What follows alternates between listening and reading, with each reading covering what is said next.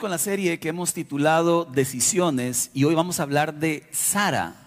La Biblia es muy específica cuando cuenta historias de hombres y mujeres, de sus decisiones que tomaron, eh, algunas muy malas de las que podemos aprender y otras muy buenas, por supuesto, de las que también podemos aprender. Lo he repetido muchas veces, una cosa es aprender por cabeza ajena, lo cual es mejor porque yo veo que alguien tomó una mala decisión y digo, si a ese le fue mal, mejor yo no hago lo mismo.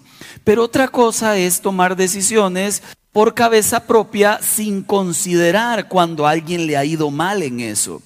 Esto significa que yo no quiero aprender de los errores de otros, sino que yo quiero llevarme mi propio bastagazo. ¿Por qué le digo esto? Porque, ¿qué pasaría si yo adultero como David? Creo que no tendría consecuencias como las que David tuvo.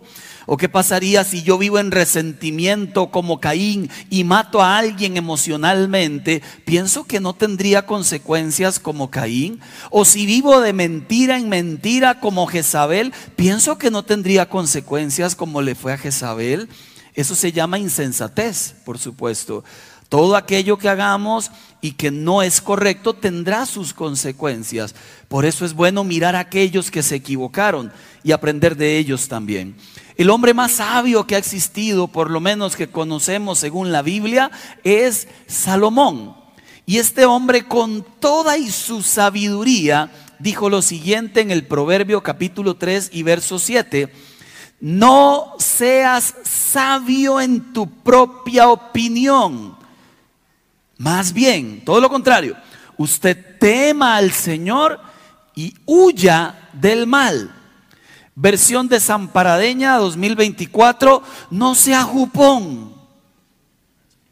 No juegue de que todo lo sabe. No piense que usted tiene más conocimiento que Dios. Todo lo contrario, tema a Dios, viva para Dios y ponga sus pensamientos tan sabios a la obediencia de Dios. Esto lo recomendó el hombre más sabio que ha existido. Bueno, entonces hablemos de Sara para poder aprender de ella. Sara se caracterizó principalmente, creo yo, por el desánimo por el desaliento, por la frustración, porque su corazón perdió la ilusión al no ver una promesa que ella tenía en su vida. Dios le había prometido que le daría un hijo, pero como no se daba la promesa, ella comenzó a desilusionarse y en medio de la desilusión tomó decisiones y las decisiones la llevaron a consecuencias bastante negativas quise titular la enseñanza de muchas maneras. Una de ellas, el problema con adelantarse a los tiempos de Dios. ¿Cuántos dicen amén? Segunda, la que no supo esperar. Eso me suena a canción, ¿verdad? La misma de ayer, la incondicional, pero eso no es. La que no supo esperar, dejémoslo ahí. Otra más, no dejes de confiar en las promesas de Dios. Otra más, Mejor usted sea paciente. ¿A cuánto les gusta eso de la paciencia? Y una más, en tiempos de crisis, no tome decisiones apresuradas, sobre todo cuando está esperando algo. Al final, la titulé de esta manera, Sara, la decisión de esperar sin desmayar. No porque ella lo haya logrado, no fracasó, sino para que nosotros lo logremos. Hay una bendición en esperar con paciencia. Vuelvo y repito, hay una bendición en esperar con paciencia, porque hay dos formas de esperar. Está la espera que desespera y está cuando he aprendido a esperar con paciencia. Le doy un ejemplo, ¿cuántos aquí están casados? Hombres, hombres. Eh, ¿Cuántos tienen una esposa que aprendió el deporte de durar alistándose? Levante la mano, échela al agua. No mienta porque en esa casa el que dura es Julio. Quiero que sepan, cuando llegan tarde es por Julio. Le fue mal, ¿verdad? Por, por, por bocón, por si amén. ¿Sabe? Por culpa de Julio ya me perdí. Mi esposa le gusta ya aquí arreglarse y durar, tomar el tiempo. Y bueno, el hombre sabio, sabio, el que espera pacientemente hace algo como esto. Mi amor, no importa. Tú tranquila, tomaros vuestro tiempo. Yo tomaré una tacita de té y si es preciso dos. Pero no hay problema. Entonces ya aquí media hora después, mira, ya casi. Amor, yo te dije que no me precisa siempre y cuando salgas bella de ese cuarto.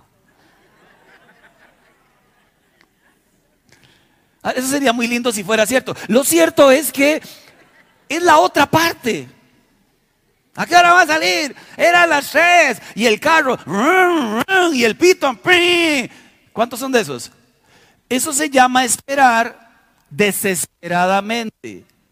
Pues resulta que con Dios tenemos que aprender a esperar con paciencia. Empecemos por el nombre de Sara. Génesis capítulo 17, verso 15 también le dijo Dios a Abraham, a Sarai tu esposa no la llamarás Sarai, sino que ahora su nombre será Sara. Yo la bendeciré y por medio de ella te daré un hijo, tanto la bendeciré que será madre de naciones y de ella surgirán reyes de pueblos. La promesa ahí está, pero Dios le cambia el nombre. La palabra Sarai significa mi princesa. Y Dios le cambia el nombre, le quita el mi y le dijo a su esposo Abraham, a partir de ahora no la llames mi princesa, llámala solo princesa, porque ya no será exclusivamente tuya, en adelante será la madre de multitudes. Y por eso cambia su nombre de Sarai a Sara. ¿Cuál es el problema con una promesa tan linda como serás madre de multitudes y de tu vientre saldrán generaciones y reyes? El problema está en Génesis 11:30 que dice, mas Sarai era estéril. Entonces el problema no es la promesa, el problema es que ella no puede tener hijos. No obstante, fue una mujer valiente. Siguió a su esposo porque Dios le habló a él y le dijo, ve con tu esposa a la tierra que te mostraré. Y ella se fue con él. No hay nada más extraordinario que ver una pareja, un hombre y una mujer casados, caminando hacia el mismo lugar. Y no hay nada más devastador que ver a un hombre o una mujer que creen que Dios les habló, llevando a la familia hacia otro lugar donde no les corresponde. ¿Cómo hay que asegurarse que es Dios el que me habla cuando voy a tomar una decisión que afecte a la familia? ¿Cómo hay que asegurarse que de verdad es la voz de Dios? Nos vamos de la iglesia, agarra enojado y se lleva toda la familia y luego vienen las tragedias. Cambiamos de casa, renuncio al trabajo. Aprendamos a tomar decisiones en pareja y consultando al que sabe las respuestas. Porque hay gente que ha destruido familias, hogares y plata, recursos por llevarse a la familia en un tropel en medio de una decisión donde la gente dice, Dios me habló. Pues cuando le va como le va, uno entendía que no fue Dios. Además, súmele a la promesa de que era estéril, que cuando Dios le habla ya en Génesis 12.2, haré de ti una nación grande, en ese momento Sarai tenía 65 años y su esposo 75. Ya hoy en nuestros tiempos dicen que para una mujer que queda embarazada después de los 40 solía llamársele de alto riesgo, ¿verdad? Imagínense si queda embarazada a los 50. Imagínense si queda embarazada a los 65. Ya por demás la promesa era complicada. Complicada porque era estéril, complicada porque ya está mayor la señora. No obstante, quiero que sepa que una cosa es cuando Dios te hace una promesa y otra es cuando yo quiero las promesas de Dios que Dios no me ha dado. Son dos cosas diferentes. Una cosa es que yo de verdad sienta que Dios me dijo y otra cosa es que yo quiera algo. Por ejemplo, yo siempre quise ser cantante. Y sigue ahí él. Compuse canciones, recuerda que me las robaron yo siempre quise ser cantante y le decía a la gente, Dios me ha levantado como un salmista. Aleluya, porque yo de verdad pensaba que sí. Además escribía canciones y eran todas corongas raras, pero sonaban bien. Me entonaba ahí medio medio cuando canto. Yo le decía a la gente que Dios me había mandado a cantar. Luego él me mostró que no que puso a otros.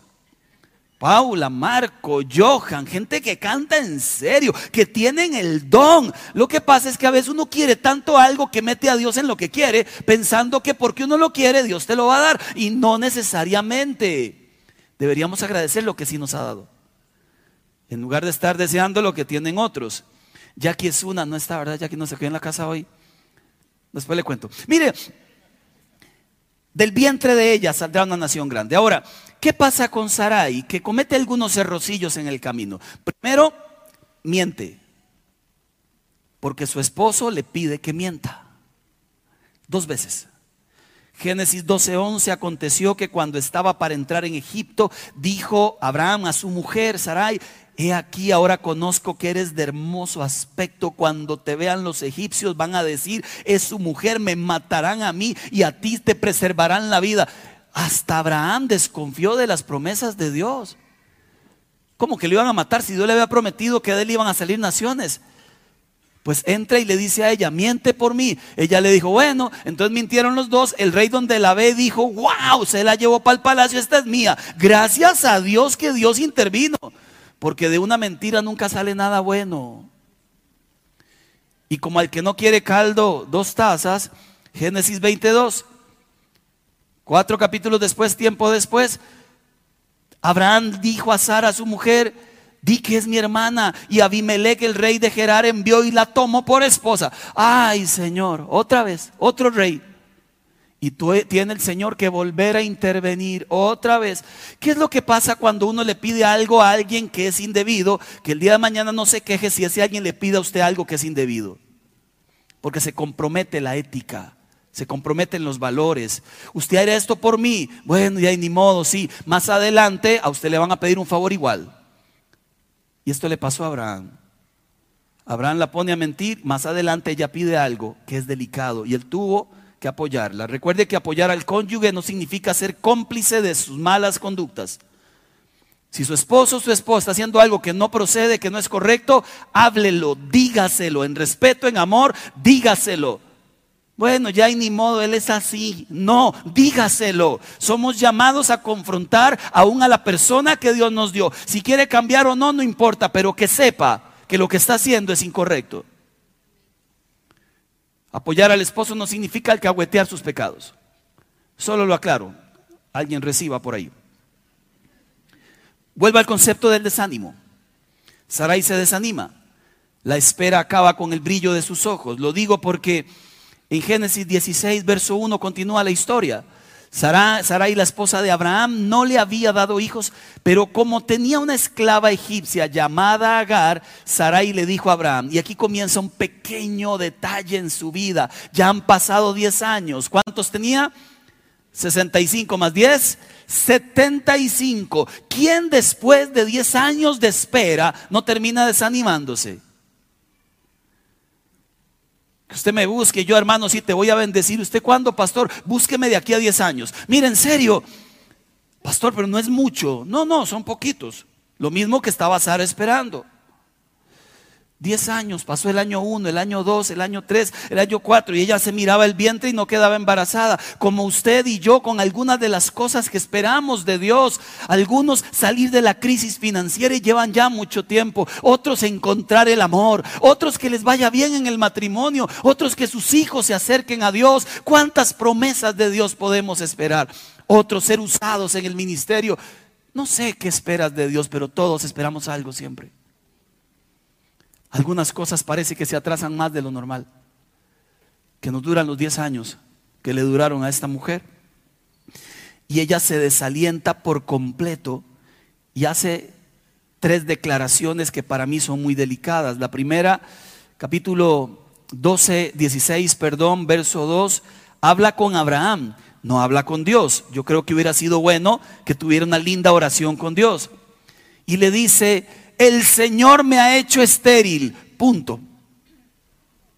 Todo lo que estoy viviendo quiero que sepas que es culpa de Dios. Ahora, creo que por ahí tuvo que haberle llegado la, idea de yo merezco, eh, es una obligación tener un hijo, pero resulta que los hijos eh, no son un derecho, los hijos son una gracia. Y Dios comparte como Él considera que es, en su soberanía. ¿Qué pasa con esta mujer? Está triste. Dios le dijo, de tu vientre ahora ya eso no importa. Simplemente ya me hizo estéril, punto. Continúa. Número dos, orden. Ve y acuéstate con mi esclava. Orden.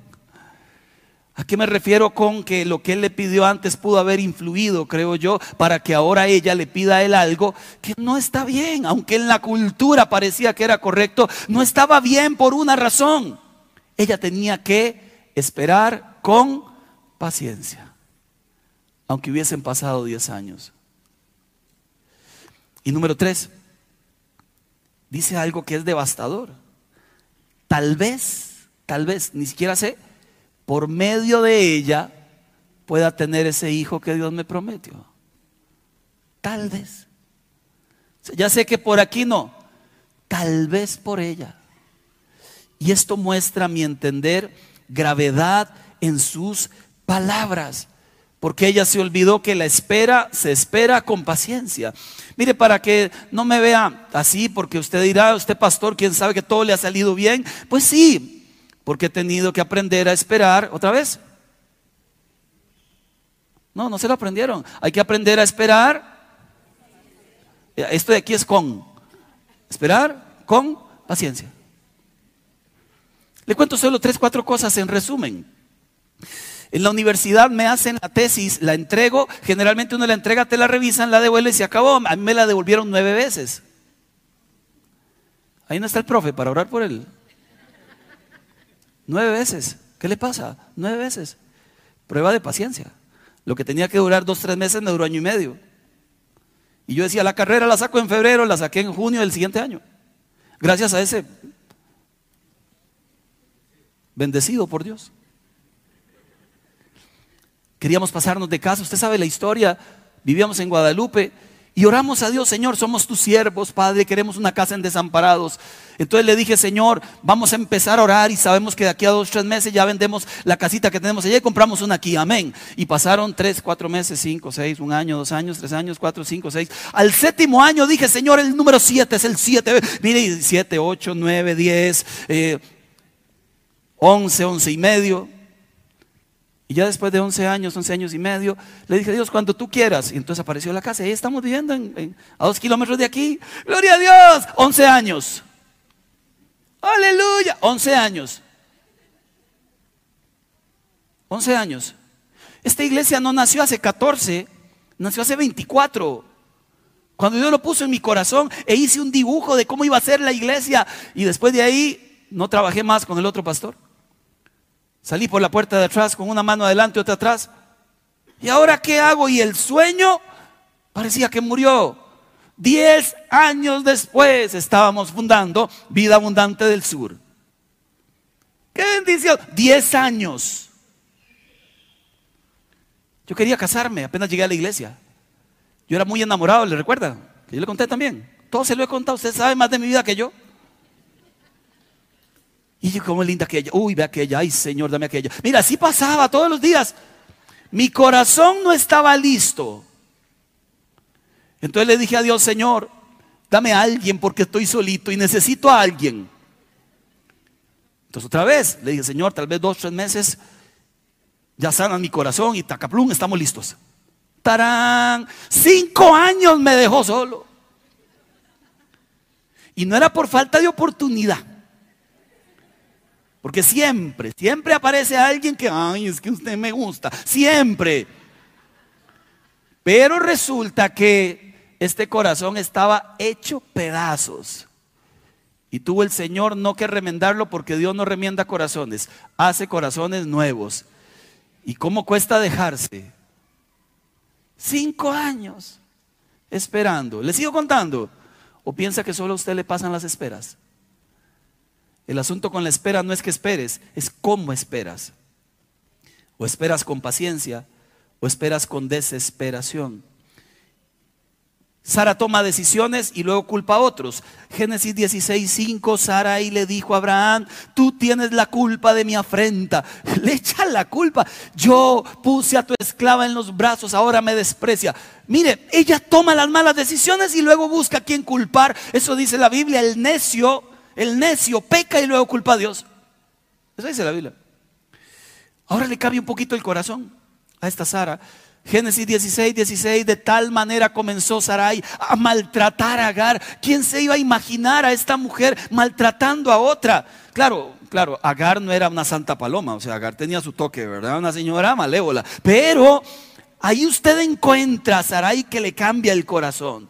Ya no sonríe, está frustrada y encima toma una mala decisión y le sale mal porque ahora es despreciada por eso. Y la número tres, delicada, Sarai no cree. Dejó de creer en la promesa de Dios. Dejó de confiar. Dejó de esperar. Se le murió en las manos el anhelo. Se lo digo por esta historia de Génesis 18:10. Llegan los ángeles a visitar a Abraham y esta es la noticia que le da. Dentro de un año volveré a verte, dijo uno de ellos, y para entonces tu esposa tendrá un hijo. Quiero que sepa que cuando el ángel le dice eso, ya Sarai no tiene 75 ni 65, ahora tiene 89. O sea, si se pudo haber complicado más la historia, es la de ella. Es esas historias que usted dice, bueno, eh, voy de bien en mejor, no, esta iba de mal en peor ahora tiene 89, ahora totalmente la posibilidad es nula. Dice la Biblia que Sara estaba escuchando a la entrada de la carpa a espaldas de los que estaban hablando. Ahí estaba Abraham y el ángel y ella escuchando todo. ¿Qué pensaría usted si le dicen algo como eso? Aquello que habías anhelado, que había, Dios te había prometido, resulta que de aquí a un año estará listo. Y usted llevó 20 esperando eso. Yo no sé si ahora es cierto. No sé si ocurrirá. Después de cinco años de estar solo, yo oraba así. Señor, no me importa, me quedo solo. Así oraba. Como ya sé que no tienes a nadie para mí. Esa fue mi oración. Dice la Biblia en verso 11, y esto es digno de rescatar. Abraham y Sara eran ya bastante ancianos. Él de casi 100, ella de 90 y Sara ya había dejado de menstruar. Por eso Sara se rió y pensó, ¿acaso voy a tener yo este placer ahora que estoy consumida y mi esposo es tan viejo? Ella escucha la promesa y lo primero que hace es ver su cuerpo y dice, no. Entonces vuelve a ver el esposo y dice, tampoco. O sea, aquí no hay posibilidad y allá tampoco. Entonces lo que le causó fue risa. Yo creo que, yo creo que es justo. Nos causa risa a nosotros y imaginar que una señora de 89 años pueda quedar embarazada. Es imposible, no tiene sentido, no tiene lógica. Quiero que sepa que Dios no se rige por su lógica, ni por la mía, ni por las leyes de esta tierra. Él está por encima de esta tierra, por encima de la lógica. Por eso tiene la capacidad de decirle a los vientos y al mar, se detienen. Por eso tiene la capacidad de decirle a un muerto como Lázaro, te levantas. Porque Él está por encima de todo. Y esto me emociona.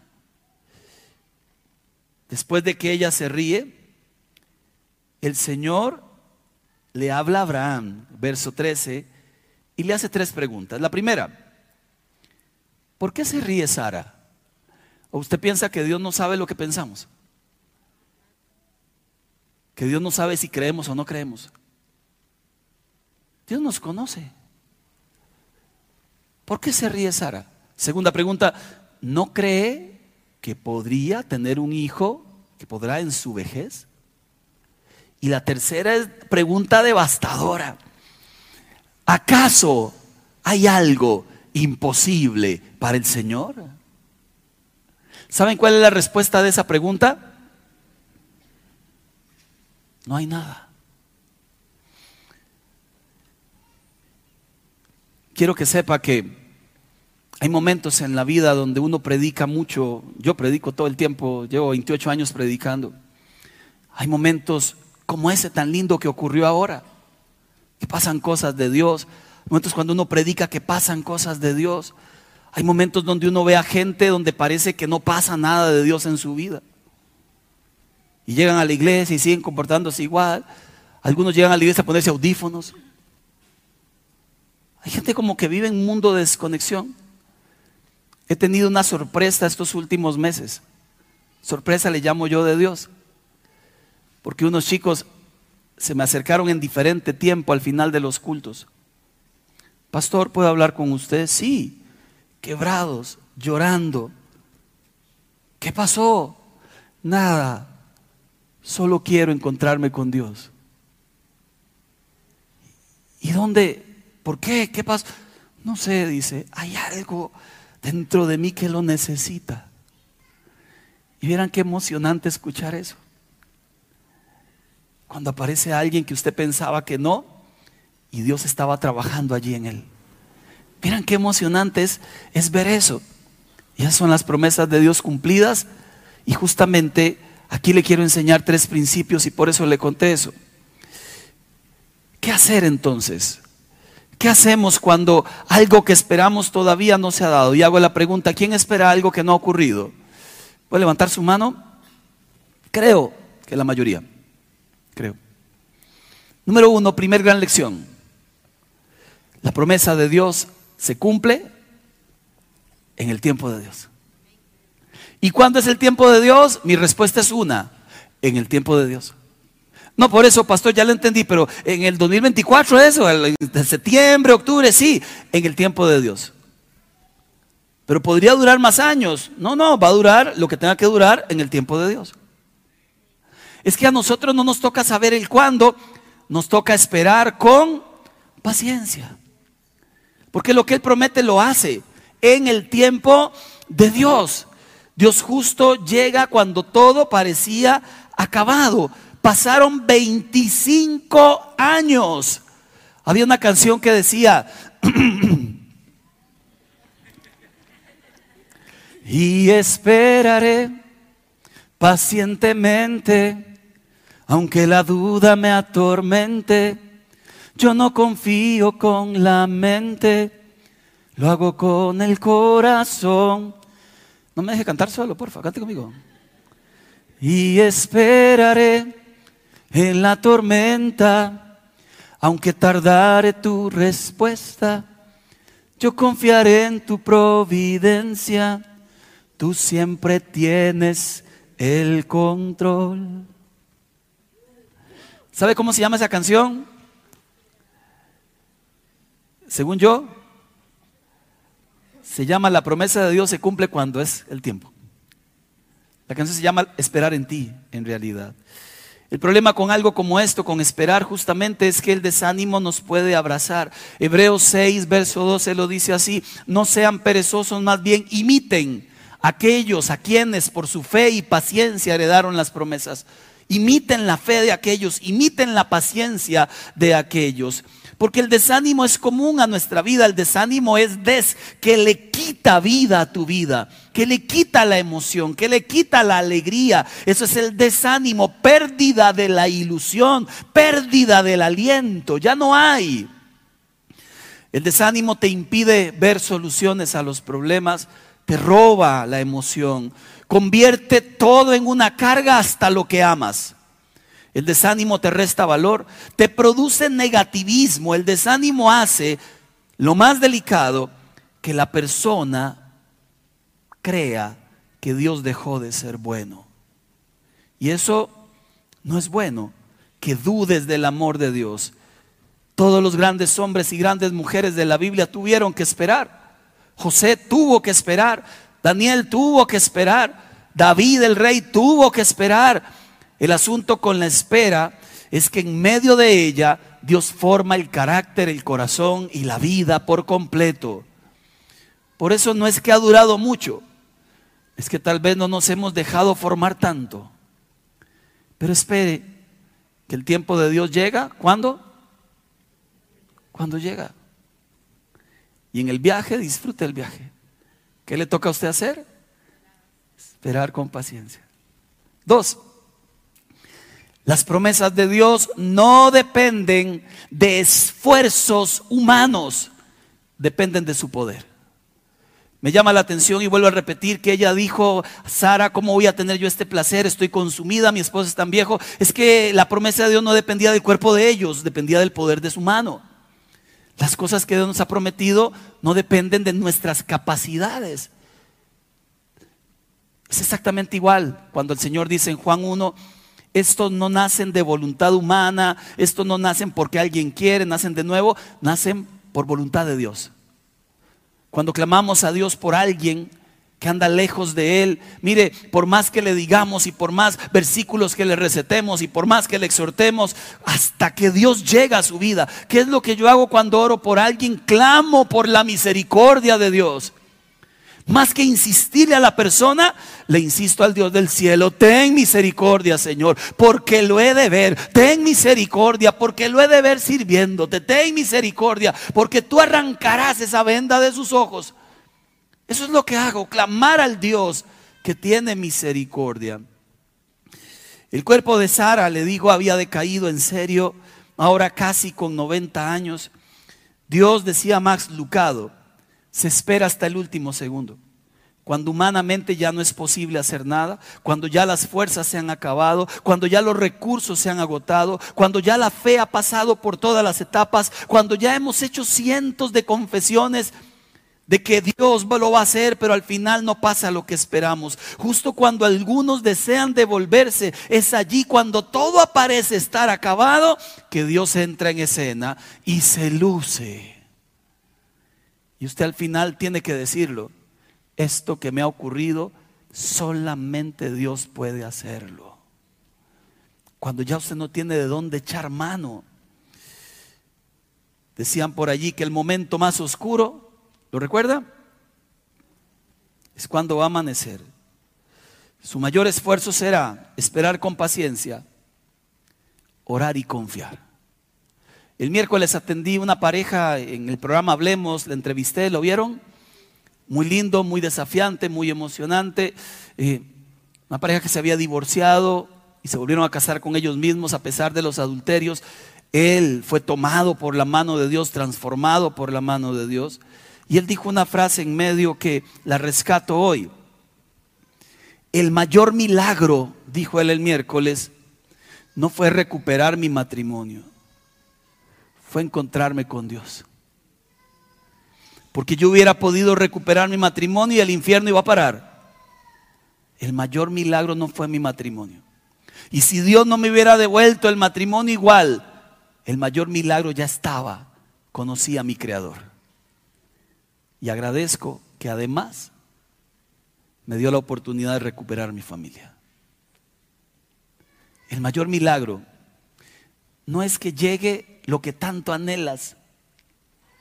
El mayor milagro es que ya has conocido a tu Creador y eres salvo y tienes vida eterna y salvación.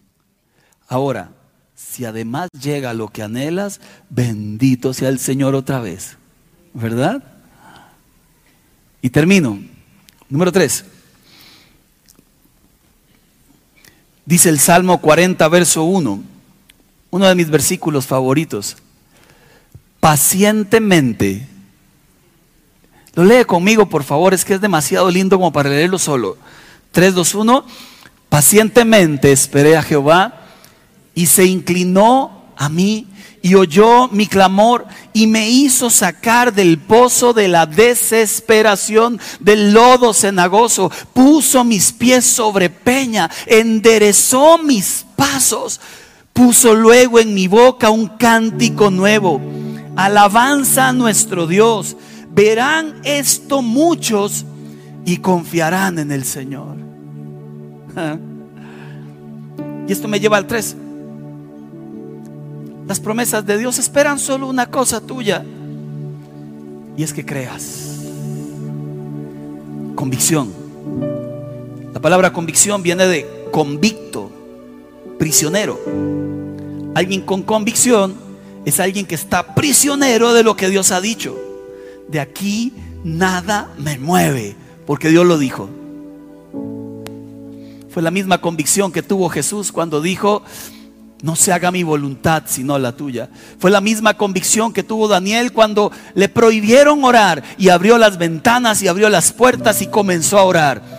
Fue la misma convicción que tuvieron los tres amigos de Daniel, Sadrach, Mesach y Abednego. Cuando el rey dijo, adoren la estatua, ellos dijeron, no la adoraremos. Los echamos en el lago de fuego, en el horno de fuego. Ellos dijeron, no importa, el Dios al que servimos puede librarnos. Pero si no lo hiciera, solo adoraremos al Dios de los cielos. Es la misma convicción que tuvo aquel hombre de Dios en la cárcel que en medio de sus barrotes comenzó a cantar alabanzas. Y dice la Biblia que los barrotes cayeron de sus manos, se abrieron las celdas y salió caminando. Es la misma convicción que tuvo Esteban mientras lo mataban a pedradas. Me levantó su mirada y dijo, veo el cielo abierto. Y veo al Hijo de Dios sentado a su diestra. Esa convicción no nos puede fallar ahora lo que era prometido lo cumple. Aunque hayas esperado, según tú, un poquito más de la cuenta. Vuelvo y le rescato la frase. ¿Acaso crees que hay algo imposible para Dios? Cuídese del fatalismo. No camine solo. Y sobre todo tome la decisión de levantarse. Esdras 10:4 lo dice así, levántate pues, esa es tu responsabilidad. Nosotros te apoyamos, tú cobra ánimo y manos a la obra. Hoy quiero animarle a que levante su fe, a que no deje de creer. Hoy quiero animarle a que confíe. Aunque pase el tiempo, aunque pase el tiempo, sé que tus promesas cumplirás. Hoy quiero animarle a que confíe. Quiero que sepa que muchos otros hemos pasado por ese camino de la espera. Y aquí seguimos de pie todavía. Por la gracia infinita de Dios. Dichosos aquellos que confían en el Señor. No serán jamás avergonzados. Ayer en la moto venía escuchando una canción. A veces hay canciones que me tocan el alma ahí en el camino. Ahora en medio de la adoración fue la última que estaba Paula cantando. Allá me quebré y, luego subí y fue peor. Hay canciones, hay momentos de Dios. Vengo en la moto y hay una canción vieja que se llama Dios, tú eres mi sustento. Vieja, vieja la canción. Según entiendo la historia de la canción, me la contó Jackie, no, no sé dónde la leyó, no podría confirmar que fue totalmente, no lo he leído yo, pero la escribieron en medio de, una tormenta, un huracán o algo así. Allí nació esa canción, en medio de la mayor tempestad, en medio de la mayor espera.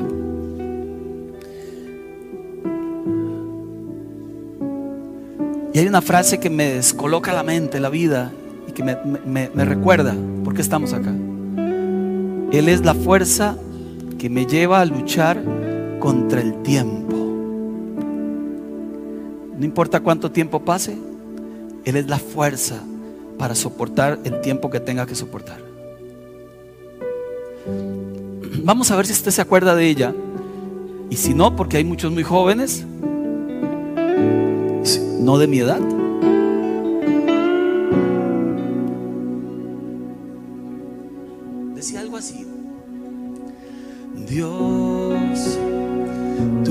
Eres mi sustento, a mi vida aliento.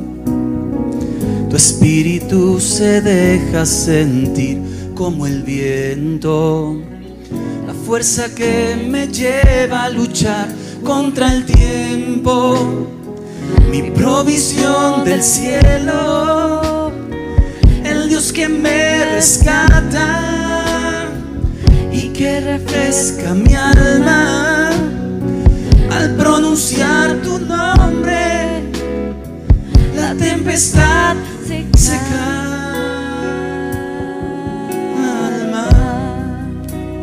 ¿Quién la ha escuchado alguna vez?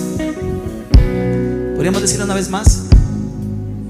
Sustento, a mi vida da aliento. Tu espíritu se deja sentir como el viento, la fuerza que me lleva a luchar contra el tiempo, mi provisión del cielo, el Dios que me rescata y que refresca mi alma. Al pronunciar su nombre, tu nombre. la tempestad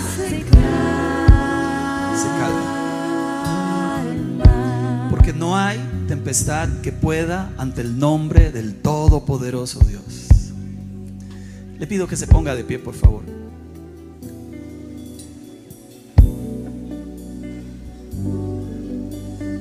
Yo quiero orar por usted, que está en pausa, que está en tiempo de espera, para que no se desanime. Para que no se cambie su rostro y no pierdas la alegría. Quiero orar por usted para que salga con fuerza otra vez de saber que hay Dios que le está repitiendo una vez más. Confía en mis promesas. Confía en lo que te he dicho y no las sueltes. Vamos a cantar un pedacito de esta canción y luego vamos a orar por ustedes.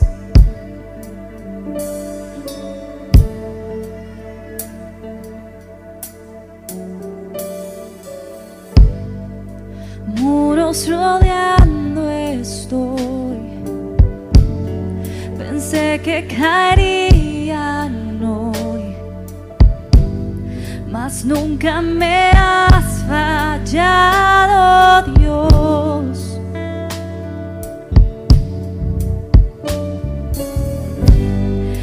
Espera terminará. Sé que has vencido ya. Nunca me has fallado, Dios. Levanta tus brazos al cielo y dile a Dios, decláralo, en ti confiaré. En ti confiaré. Tu promesa sigue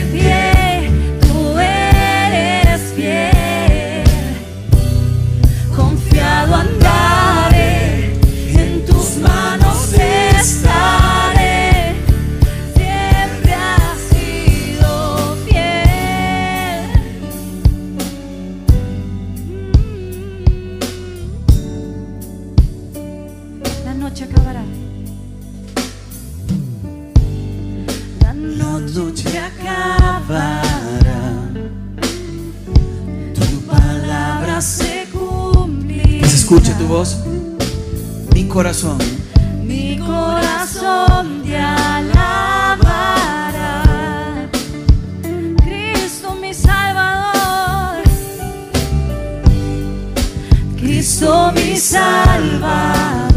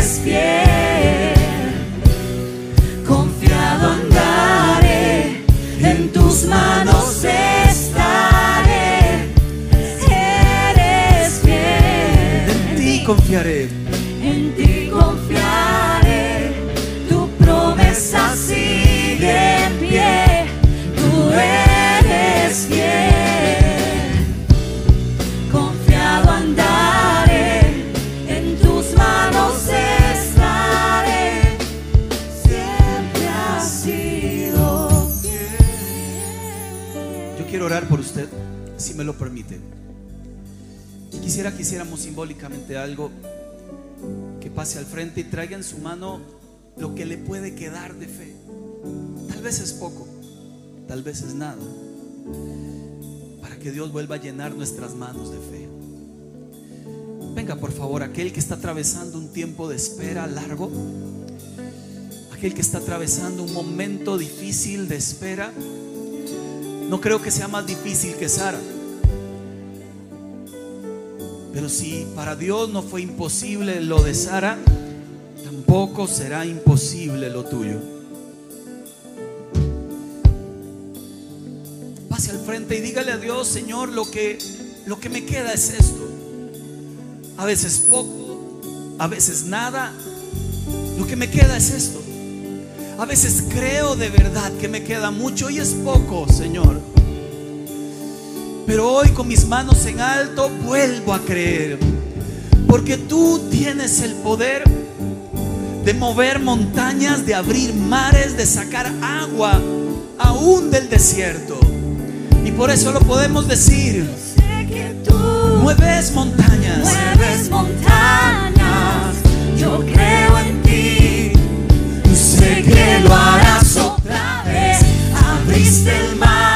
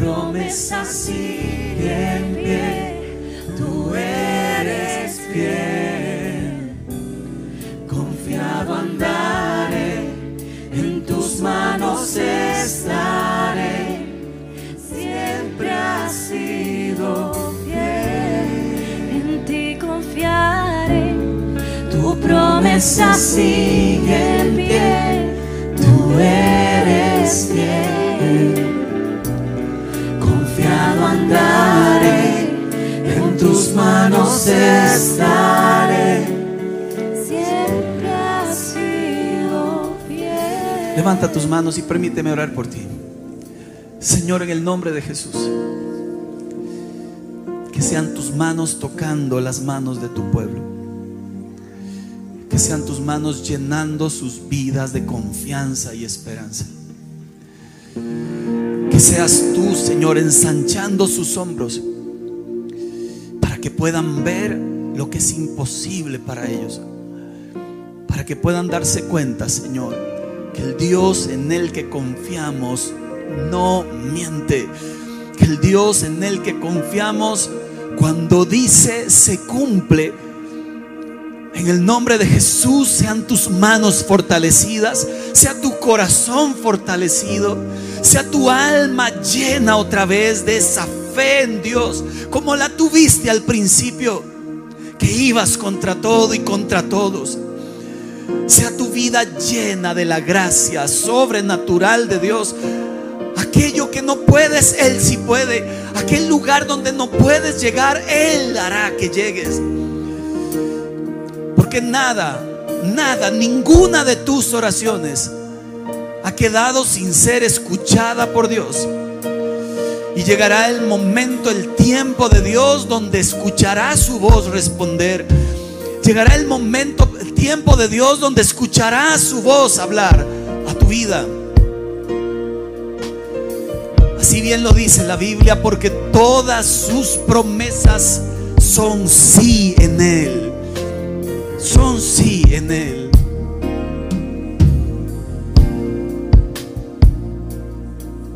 Que los vientos te obedecen y el universo es eres con tu voz, quien como tú,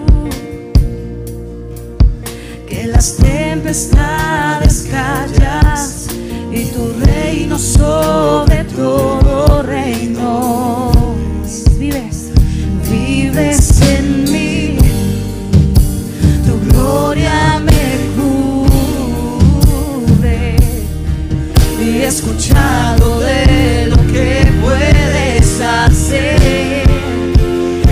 cielo.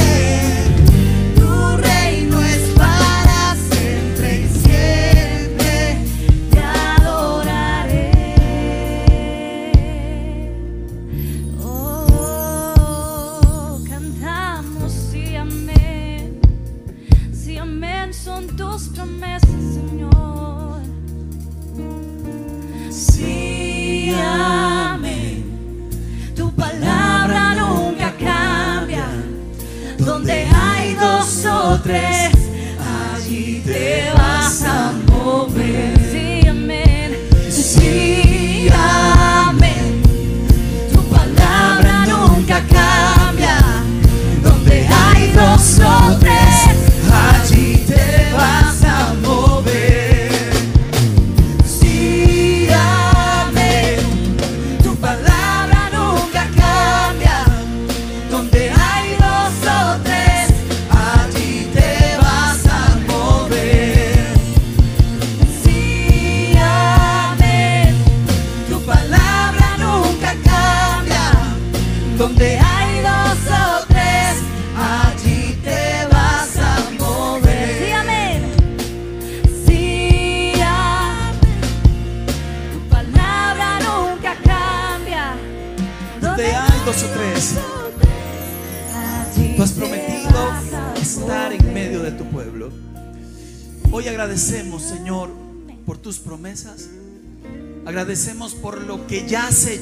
y que veremos en los próximos días. Agradecemos porque tú llegarás en el momento justo. Agradecemos tu amor, tu gracia. Agradecemos que nos visites hoy, que nos ames con amor eterno. Agradecemos tu presencia. En el nombre poderoso de Cristo Jesús. Amén. Amén. Que la paz del Señor esté con todos ustedes.